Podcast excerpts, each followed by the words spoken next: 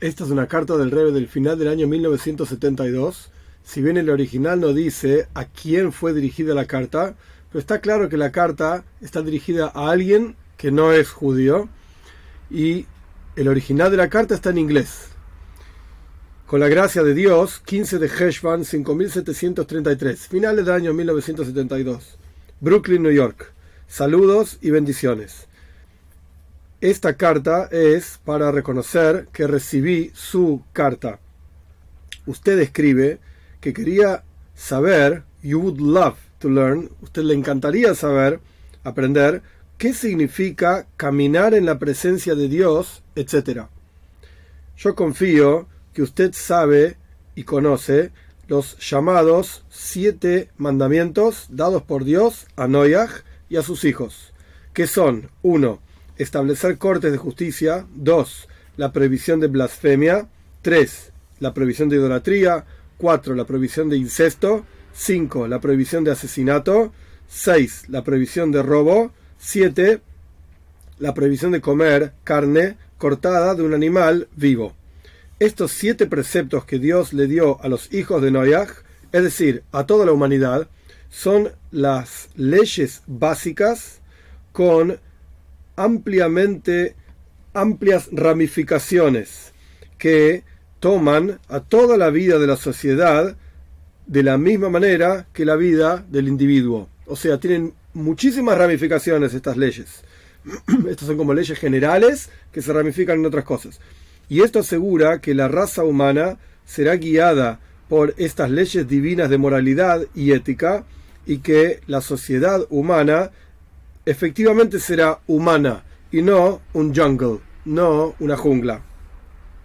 Para asegurarse, los judíos, los hijos de Abraham, Isaac y Jacob, que luego fueron dados muchos más comandos, mandatos divinos que los obligan a ellos, a los judíos, pero no al resto de la humanidad. Con seguridad esto es así, dice el Rebe.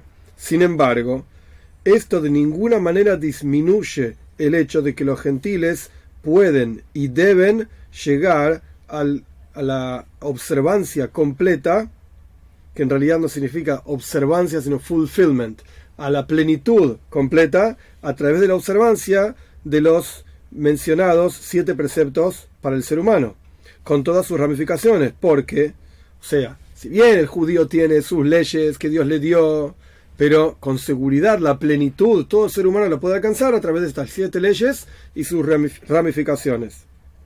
Porque, por cuanto son dadas por Dios, ellos proveen el vehículo a través del cual llegar a, la comunión con Dios y por lo tanto, entre comillas, caminar en la presencia de Dios, como usted escribe en su carta.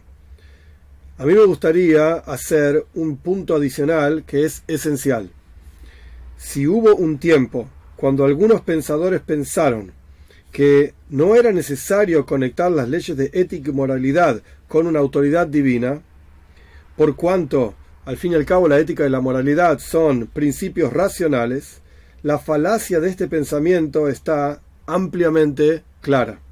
O sea que no es así. Porque ya vimos en nuestros propios días y época toda una nación, el rey está haciendo referencia a los nazis y Mark Shimon, su nombre se ha borrado, toda una nación que alardeaba de gran avance filosófico y sistemas de ética, vimos toda esa sociedad hundirse en las más bajas profundidades de la depravación humana y barbarismo sin precedentes, sin precedentes.